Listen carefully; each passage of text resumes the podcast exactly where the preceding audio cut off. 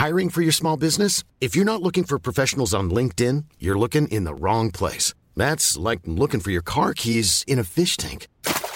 LinkedIn helps you hire professionals you can't find anywhere else, even those who aren't actively searching for a new job but might be open to the perfect role. In a given month, over 70% of LinkedIn users don't even visit other leading job sites. So start looking in the right place. With LinkedIn, you can hire professionals like a professional. Post your free job on linkedin.com slash people today.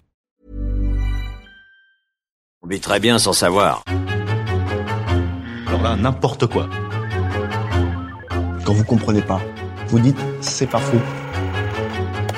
Je n'ai pas dit que ce serait facile, Néo. C'est pas simple, mais j'ai compris. Bien. Je crois qu'on va bien s'amuser tous ensemble. Sixième Science, un podcast 20 minutes et science et avenir. Est-ce que vous êtes belle, Georgette Quand vous rougissez, on dirait une fleur des champs. J'ai mis du chou-fleur dans toutes les pièces. Là, là et là. Ah, ma tendre mie, ta peau est douce comme pétale de rose, ma jolie Béatrice. Oh, vite apportez-moi un vase, parce que je viens de tomber sur une jolie fleur, une belle plante. Oh, des fleurs, fallait pas. Posez-les là que je les ouvre au scalpel. Quoi? Ça vous choque? On va pas passer l'émission à les contempler et leur renifler le pistil. Ce que je vous propose, c'est moi d'y glisser les yeux et vous, les oreilles.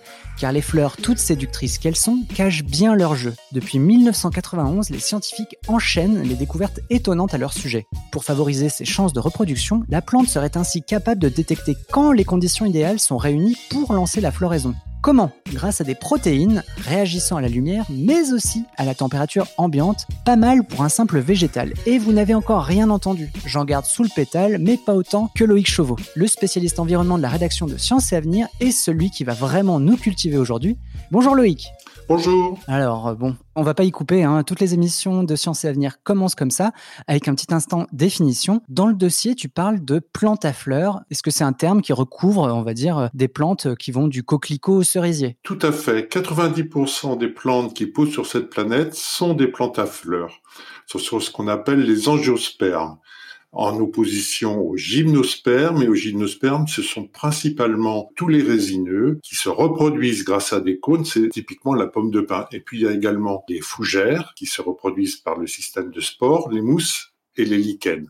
Ça, ce sont les plantes qui sont là depuis 400, 300 millions d'années, et les plantes à fleurs sont arrivées bien après, autour de 200 millions d'années depuis les derniers résultats. Oui, donc en fait, quand on parle de fleurs, on parle pas uniquement euh, de roses ou de pivoine, on peut parler de tout ce qui est fruits, par exemple. Fruits, légumes, quasiment tout ce qu'on mange de végétaux sur cette terre, ce sont des plantes à fleurs, y compris d'ailleurs celles auxquelles on pense le moins, comme le blé, par exemple. Le blé est une plante à fleurs. Ok, on continue avec les questions euh, petit Robert pour le coup. On va pas mal employer ce terme encore, c'est celui de floraison. Est-ce que tu peux nous poser un petit peu euh, les bases? Alors, la floraison, c'est tout simplement le mécanisme qui transforme un végétal, qui transforme une tige en un organisme sexuel. Car la fleur est un organisme sexuel. Ça ne sert strictement qu'à ça. C'est-à-dire, si je vous résume un petit peu, la fleur comprend des étamines, l'organe sexuel, et les pistils, l'organe féminin.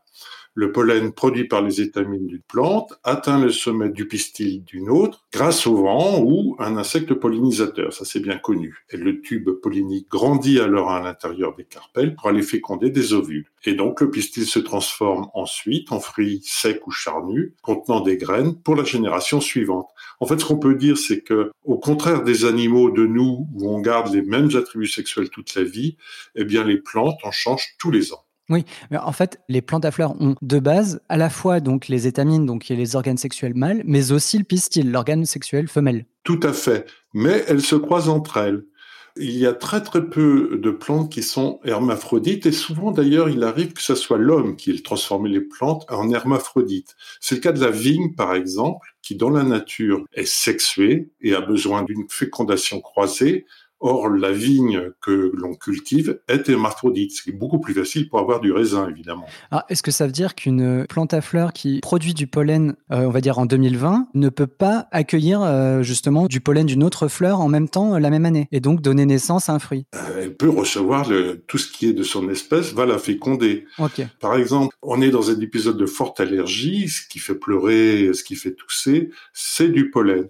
Et les quantités sont immenses. Hein. Les châtaigniers, par exemple, ce sont des nuages entiers de pollen qui partent comme ça au vent ou par les insectes complètement au hasard et pour féconder un autre individu par croisement. Et elle-même, la plante qui envoie le pollen, elle-même reçoit du pollen extérieur pour sa propre fécondation. Très clair. Oui, donc euh, elle peut utiliser ces deux organes à la fois. Elle peut utiliser ces deux organes à la fois. Elle est mâle et femelle à la fois. Lorsque je vois une abeille porter le pollen de fleurs en fleurs et perpétuer ainsi la vie, j'ai presque les larmes aux yeux.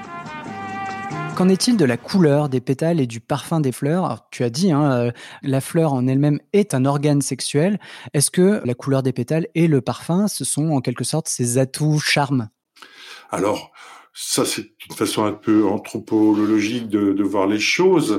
Ce qui est sûr, effectivement, c'est que la couleur et le parfum servent à attirer les insectes pollinisateurs. Et on le voit notamment sur des couples très, très spécialisés. Certaines orchidées, par exemple, vont imiter la femelle de l'insecte qui le pollinise parce que c'est crucial pour elle d'attirer cet insecte-là capable de le, le, polliniser parce que les autres ne peuvent pas le faire. Mmh.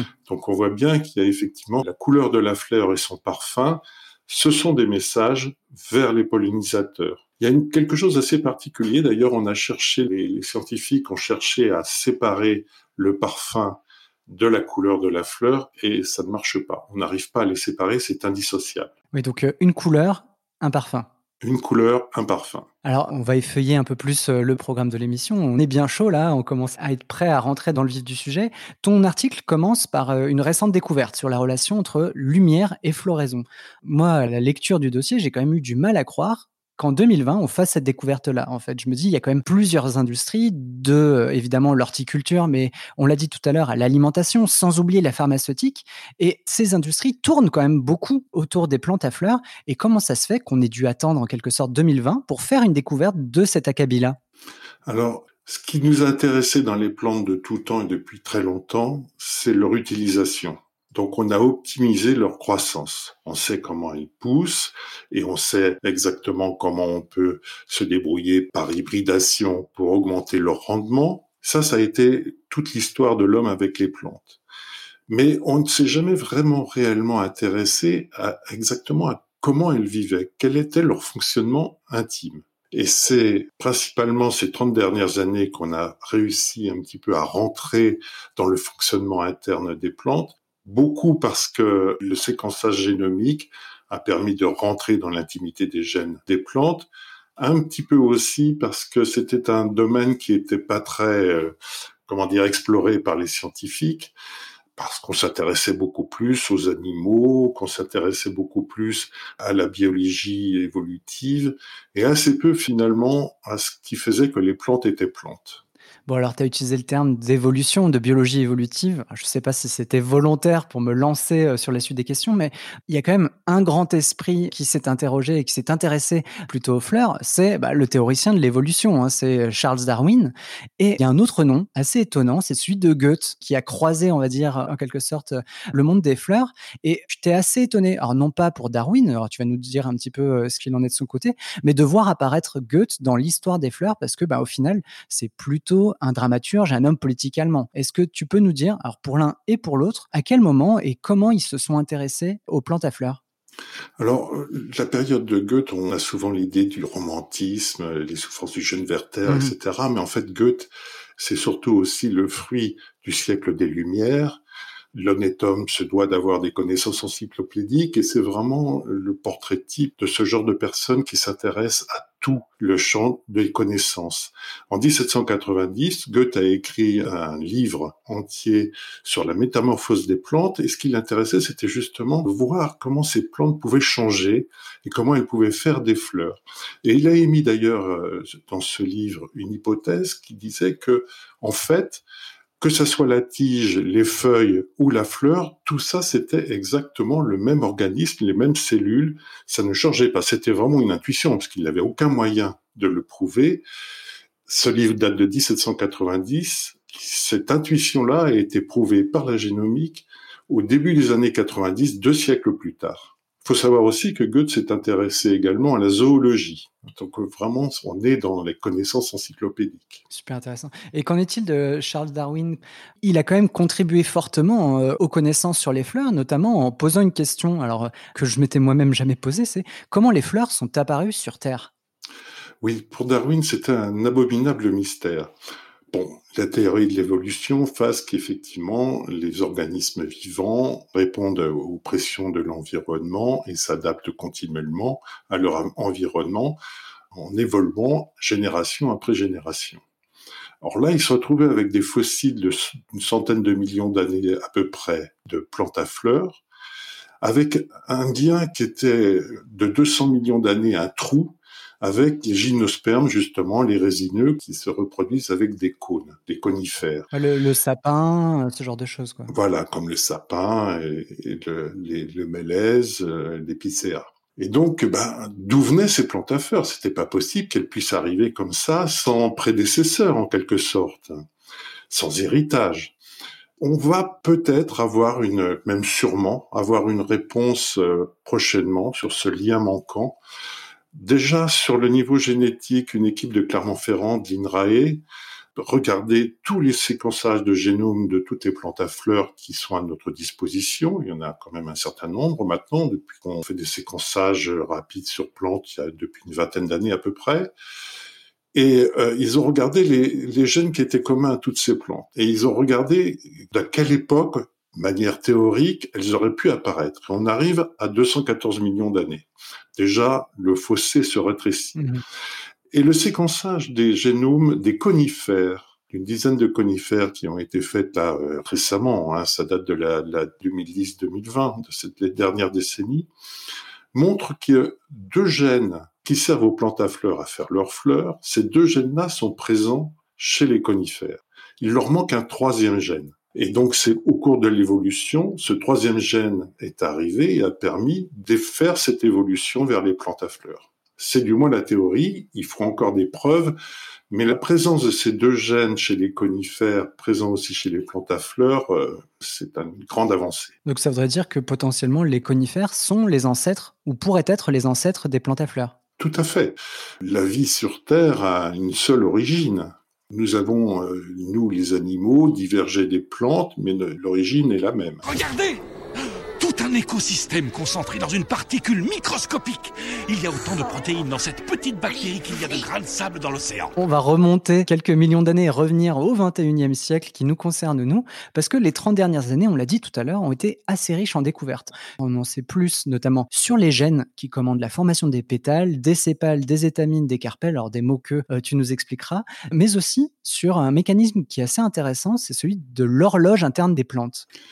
Exactement. Il y a trois étapes principales et vous allez voir ces 30 dernières années. En 91 déjà, une équipe de chercheurs internationaux publie un, papier dans Nature qui, qui, révolutionne tout, qui s'appelle La guerre des couronnes et qui montre comment trois gènes seulement, en s'associant ou se dissociant deux par deux ou tout seuls, vont créer les sépales, les pétales, les étamines et le pistil, carpelle. Donc ça, on avait déjà, on savait d'où ça venait, la, création de la fleur. En 2004, on a découvert qu'il y avait une protéine qu'on a appelée constant, qui servait d'horloge interne aux plantes à fleurs. Très, très succinctement, c'est une protéine qui fonctionne sur un cycle de 24 heures. Elle n'est pas produite le, jour et elle se produit simplement la nuit. Et elle commence sa production en fin de journée. Et si le début de sa production commence au moment où le, soleil est encore là, à ce moment-là, et à ce moment-là uniquement, commence la production du florigène, qui est une protéine qui sert justement à fabriquer la fleur. Donc il faut qu'il y ait une adéquation entre le moment de production de la protéine constant et le soleil. Et ça, ça nous donne une heure. Et quand on a donc des plantes qui adorent les jours courts et qui vont donner les plantes de printemps, et celles euh, qui adorent les jours longs et qui vont donner les plantes d'automne comme le chrysanthème. Ça, c'est la deuxième étape. Et puis, très récemment, en 2020, on a découvert le thermomètre des plantes. Comment est-ce qu'elles réagissent à la chaleur? Qu'est-ce que la plante sait qu'il est temps, que la température est bonne pour pouvoir fleurir? Et ça, on a découvert qu'il y avait un, assemblage de trois protéines qu'on a appelé l'evening complexe. Et ces trois protéines, elles sont collées à l'ADN. Et quand la température augmente, l'une d'elles, qui est Early Flowering 3, je cite son nom, c'est elle qui va réagir et qui va imposer à l'evening complexe de se détacher de l'ADN. Et quand elle se détache de l'ADN, eh bien, complexe règle une lutte absolument invraisemblable. Mmh. Parce que le florigène est produit dans les fleurs. Il descend dans les tiges, il va remonter en haut de la tige, et puis là, il va chercher à faire une fleur. C'est son travail. Mais là, au bout de la tige, il tombe sur le gardien. Et le gardien de la tige, il empêche le florigène d'agir et il empêche aussi d'autres protéines qui sont les architectes. Et c'est un combat. Et tant que la, protéine de la chaleur ne se détache pas de l'ADN, eh bien, le gardien de la tige gagne. Et quand le, le LFE3 se détache, à ce moment-là, le gardien de la tige s'efface et le florigène peut commencer à occuper le sommet de la tige et à provoquer, avec les trois gènes dont je vous ai parlé tout à l'heure, la création de la fleur. Il y a un cas assez étrange où jamais le florigène, le gardien, l'architecte de la fleur et le gardien de la tige ne gagnent. Et c'est celui du chou-fleur.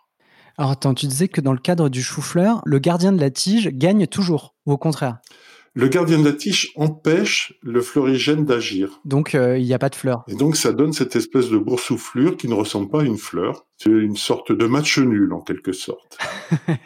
Parce que en gros, euh, c'est ça qui est quand même super intéressant dans les dernières découvertes, c'est qu'en fait elles fonctionnent ensemble et qu'il faut à la fois une quantité de lumière suffisante pour que le florigène entre en action et en même temps il faut que les températures soient au rendez-vous pour que ce florigène soit autorisé par le gardien de la tige à agir. Effectivement, et ça c'est crucial pour la plante. Il n'y aurait jamais eu de succès des plantes à fleurs si on n'avait pas ce système, tout simplement parce que quand la fleur arrive, il faut qu'elle arrive en même temps que les conditions météo, certes, mais surtout aussi que l'insecte. Il n'y a aucune relation entre l'insecte et la fleur et la plante. Donc il faut bien qu'il y ait un synchronisme qui se fasse. Et c'est ce système-là qui permet de synchroniser avec la présence de l'insecte qui va polliniser. La fleur qui s'épanouit dans l'adversité est la plus rare et la plus belle de toutes nous, on va sortir de cette émission plus cultivée. En tout cas, moi, je vais en sortir plus cultivé. J'espère que vous aussi. Mais quelles peuvent être les répercussions de ces nouveaux savoirs et des résultats de ces recherches sur le marché? Alors, on l'a dit, l'horticulture, mais ça peut être aussi d'autres marchés, l'alimentaire ou la pharmaceutique. Alors, ce qu'il faut savoir, c'est qu'effectivement, on peut peut-être imaginer d'avoir des applications. Auparavant, il faut quand même avoir beaucoup de précautions. Ce que les scientifiques décrivent aujourd'hui, c'est un schéma général, on a découvert des protéines et tout. Mais ce qu'ils savent aussi, c'est qu'il n'y a pas que Constant, que Early Flowering ou que le gardien de la tige qui agissent. Il y a une centaine de protéines dans la plante qui interviennent à un moment ou à un autre ou qui ont une petite influence et qui font que les choses soient possibles. Donc il va falloir déterminer tout cet ensemble en quelque sorte. Donc ça va être d'énormes recherches pour encore comprendre ce fonctionnement qui reste mystérieux. Ce qu'on pourrait imaginer, c'est que maintenant qu'on sait effectivement comment ça fonctionne au niveau de la température, par exemple, pour que la, la fleur euh, réagisse, c'est dans un contexte de réchauffement climatique de faire en sorte que la plante s'adapte à des changements de température. Hmm. Ça, ça pourrait être une application euh, pour l'agriculture, effectivement. Ce qu'on peut imaginer, c'est éventuellement que euh, si on veut, par exemple, des pivoines en hiver, c'est de modifier le mécanisme d'evening complexe pour qu'il se déclenche à température plus basse. Oui, mais enfin là, je pense que ce serait se compliquer un petit peu la vie parce que les hommes ont trouvé quelque chose de beaucoup plus facile et de rapide qui s'appelle la serre chauffée. Oui, bon. C'est une très bonne, euh, une très bonne invention parce que ça consomme beaucoup de pétrole, mais enfin c'est le moyen qu'on a trouvé qui est beaucoup, beaucoup plus simple. Dans cette histoire, il y a quand même beaucoup de recherches fondamentales qui servent aussi à comprendre ce que sont nos voisines. Oui. Parce que vous vous demandiez tout à l'heure, mais pourquoi est-ce qu'on fait ces recherches, ces recherches aussi récentes?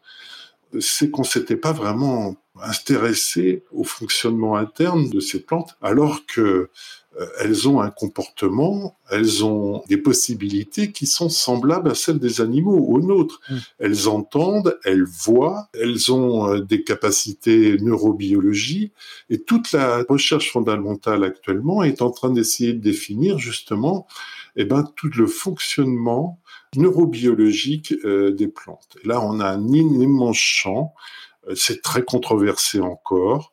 Mais effectivement, dire il y a un système nerveux chez les plantes, c'est assez compliqué parce que bon, euh, les plantes, elles ont toutes des cellules qui sont identiques. euh, Elles, c'est complètement différent de- des animaux. Mais elles ont visiblement des capacités. On a commence à les prouver, mais euh, mieux comprendre nos voisines qui occupent la planète d'une façon beaucoup plus efficace que les animaux.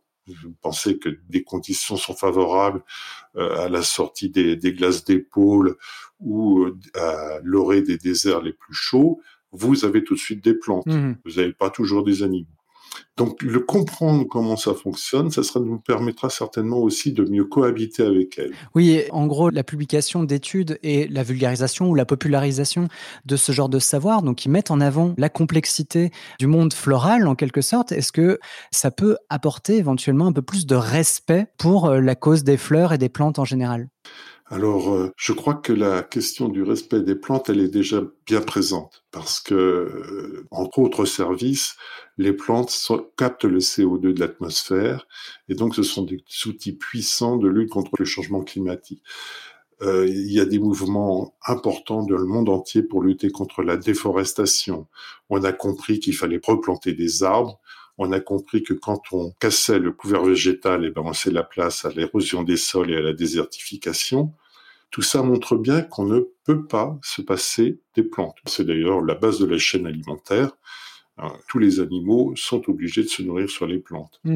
Donc dans ces cas-là, effectivement, mieux comprendre comment elles fonctionnent, c'est vital. Et ça nous donnera un argument de plus pour euh, les protéger, ne pas les considérer simplement comme des aménités, c'est-à-dire comme quelque chose que l'on mange et qui sert à vivre et puis euh, sur lequel on peut réfléchir, mais quelque chose avec lequel on doit vivre. Alors, je sais pas vous, mais moi, euh, je suis prêt à parier que la prochaine fois que j'offrirai un bouquet, je ne le regarderai pas de la même façon.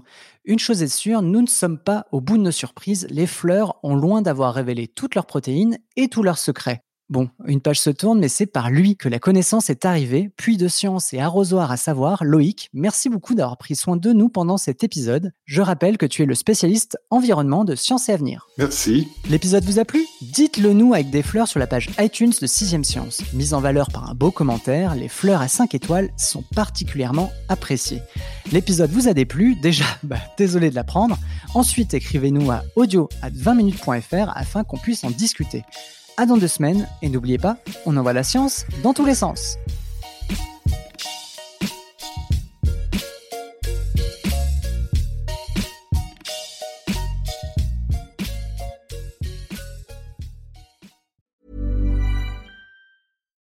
When you make decisions for your company, you look for the no brainers. And if you have a lot of mailing to do, stamps.com is the ultimate no brainer. It streamlines your processes to make your business more efficient, which makes you less busy. Mail checks, invoices, legal documents, and everything you need to keep your business running with stamps.com. Seamlessly connect with every major marketplace and shopping cart. Schedule package pickups and see your cheapest and fastest shipping options from different carriers with rates up to 89% off USPS and UPS rates. And with the stamps.com mobile app, you can take care of mailing and shipping wherever you are. Make the same no-brainer decision as over 1 million other businesses with stamps.com. Sign up with code program for a 4-week trial plus free postage and a free digital scale. No long-term commitments or contracts. That's stamps.com. Code program. On ne va pas se quitter comme ça. Vous avez aimé cet épisode? Sportif, généraliste, sexo ou scientifique, varié mais toujours bien informé. Découvrez les autres podcasts de la rédaction 20 minutes sur votre application d'écoute préférée ou directement sur podcast au pluriel.20minutes.fr. Et merci de nous avoir écoutés.